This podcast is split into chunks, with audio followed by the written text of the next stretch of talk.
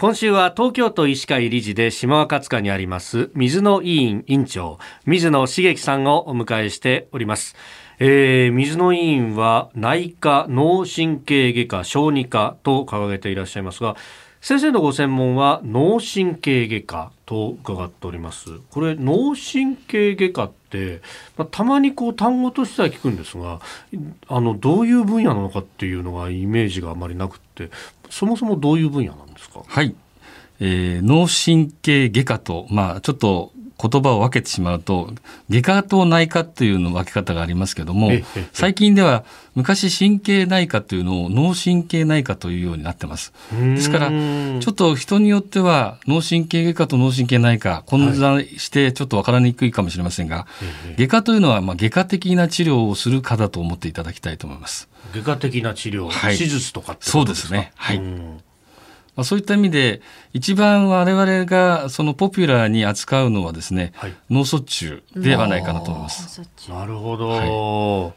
い。脳と名が付くものの中では本当これもなんというかあの成人病の一つでなんかね命にも関わるぞっていうこうイメージがありますが、ね、はい。まあ、脳卒中皆様方ご存知とは思いますけど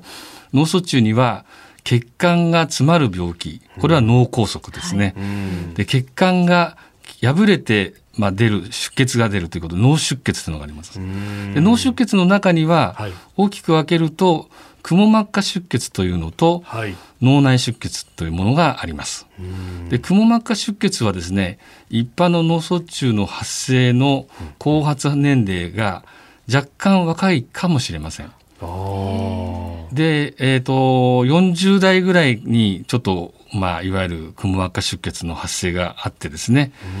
でくも膜下出血全体は大体年間1000人に1人から2人ぐらいの発生率でございます。これはもうずっと昔から変わらないのかなと思ってます。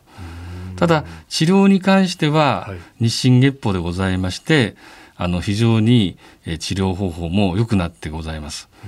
でえー、またくも膜下出血というものは、はい、今お話ししたように後発年齢が働き盛りの方が出るということでやっぱり社会的にも一気にその家庭としてが暗くなってしまうようなことがございますので、はい、まあ、できればくも膜下出血を起こさせないということが大事ではないかと思うんですね。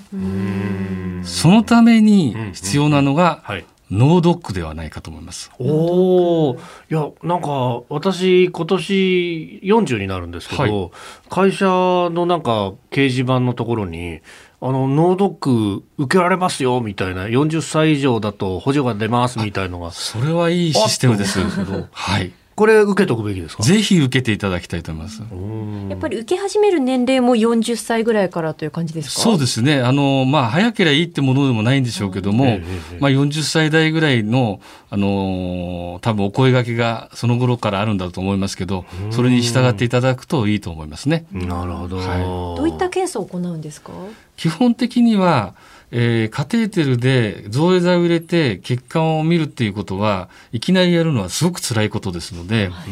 い、MRI っていう検査機械があるのご存知ですか？はい、あの検査の機械を使って MRA という A っていうのはアンジオグラフィーっていう血管撮影の意味をするんですけどもマグネティックレゾナンスアンギオグラフィーって言ってですね、はい、あの MRI の方はイメージングなんですけどその MRA の画像を使って動脈瘤があるかないかをチェックするんですね。